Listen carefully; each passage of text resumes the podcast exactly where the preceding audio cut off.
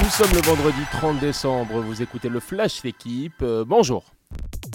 Il était un roi, titre le quotidien. Le Brésilien Pelé est décédé hier à l'âge de 82 ans des suites d'un cancer du côlon.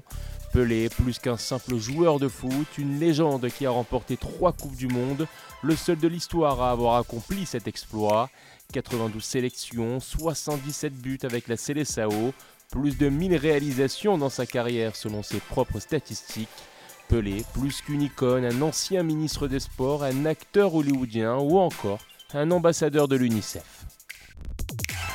C'est le dieu du foot, déclare Michel Platini dans les colonnes de l'équipe. Son héritage ne sera jamais oublié, écrit Kylian Mbappé sur Twitter. Il a transformé le football en art, mot de Neymar. Sportif, homme politique, les hommages sont nombreux. Dans son dernier entretien accordé au journal, Pelé affichait pourtant la plus grande des modesties. Si l'on pense qu'on est le meilleur, alors quelqu'un finit toujours par vous passer devant. L'enterrement du roi Pelé est prévu le mardi 3 janvier 2023 à Santos, sa ville et club de cœur. La Ligue 1 et l'OM qui avait fin de but. Marseille réalise la bonne opération de la 16e journée. Succès jeudi 6-1 face à Toulouse et les Marseillais montent sur le podium. À 4 points désormais de lance, deuxième tenu en échec à Nice. Coup d'arrêt pour Rennes, quatrième invaincu depuis août mais qui chute du côté de Reims.